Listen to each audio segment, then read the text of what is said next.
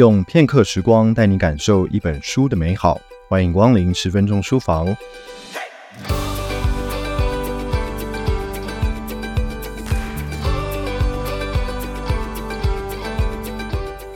ChatGPT 横空出世，而且来势汹汹，几乎每隔半年，ChatGPT 的思考又往人类的大脑更加的靠近。在 ChatGPT 中输入一句话，它就能够帮你写出 A 级作文。第四代的 ChatGPT 考大考，还能够考赢九成的学生。它以左脑写程式的同时，右脑同步创作小说，兴之所至再来做幅画。全脑运用对于 AI 来说毫不费力。人工智慧 AI 的影响全面普及，当全脑开发在 AI 身上真实体现，很真实的取代越来越多现存的工作。哪些工作不会被 AI 取代呢？哪些能力才是未来需要的能力呢？老师、父母、家庭和学校还能教给孩子什么，才能不被 AI 取代？做好准备迎接这个 AI 新时代呢？在《AI 如何重塑教育》这本书中，包括台湾 Google 前董事总经理简立峰，还有军医平台教育基金会董事长及执行长吕冠伟等来自产业界、教育界的十四位意见领袖，分享了他们的看见。未来的职场需要的是拍型人才，而且世界的变化会因为科技的发展越来越快，当中充满了不可预测的变数。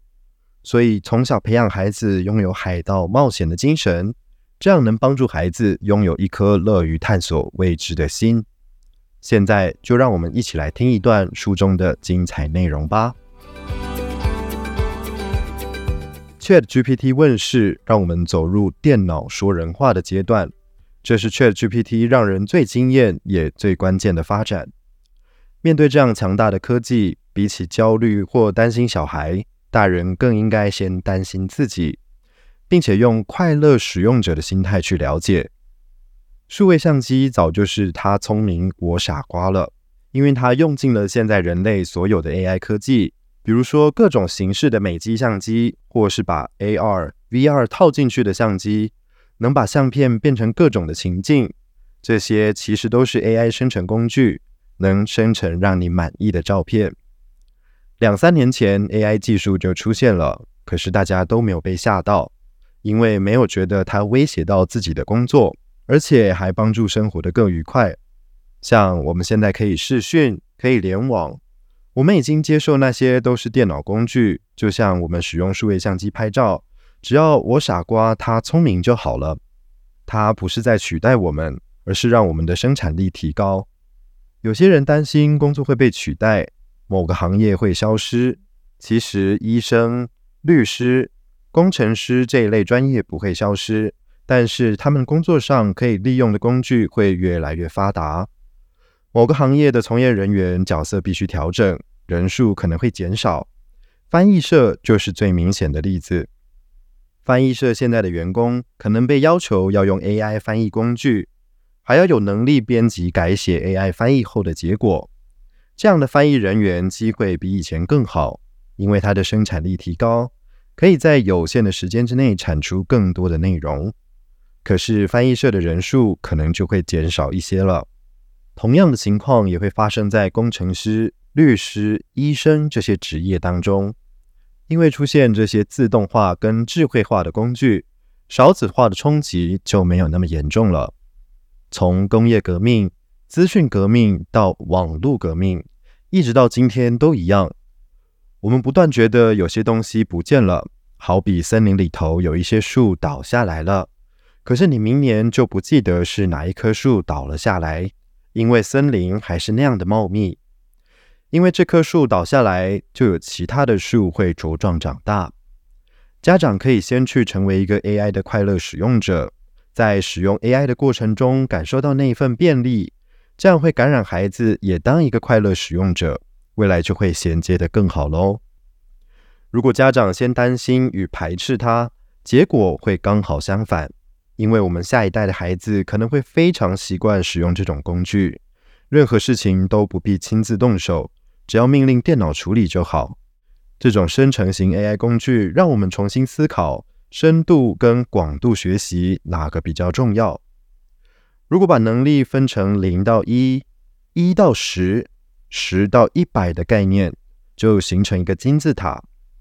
过去，也许金字塔顶端十趴的人需要非常深度的学习，才能掌握某个专业，比如说画画或者是写作。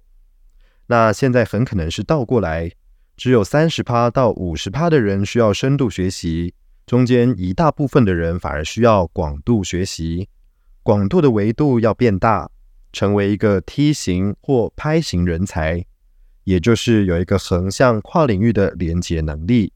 纵深至少要有一个或一个以上的专业，能力要更多元。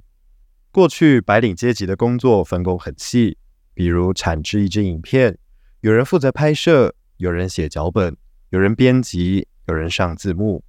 但到了今日，就像现在的 YouTuber 一样。全部都得自己来，也有内容生成工具可以帮忙，一个人就能把导演、剪接、上字幕、翻译、演员全都包了。这时需要的能力更广了，但有一部分的深度则会被电脑替代。AI 科技的出现，让专业工作者成为金字塔顶端的难度变高了，但是底层的人透过科技的辅助，成果就可以提高到六七十分。未来的时代要小心，八十分才算及格。也就是说，你的作业一定要赢过 ChatGPT。如果程度跟他一样，你还是算不及格哦。以上内容出自 AI 如何重塑教育，ChatGPT 来了，让孩子活出热情，启动真探究的内在学习。由亲子天下出版。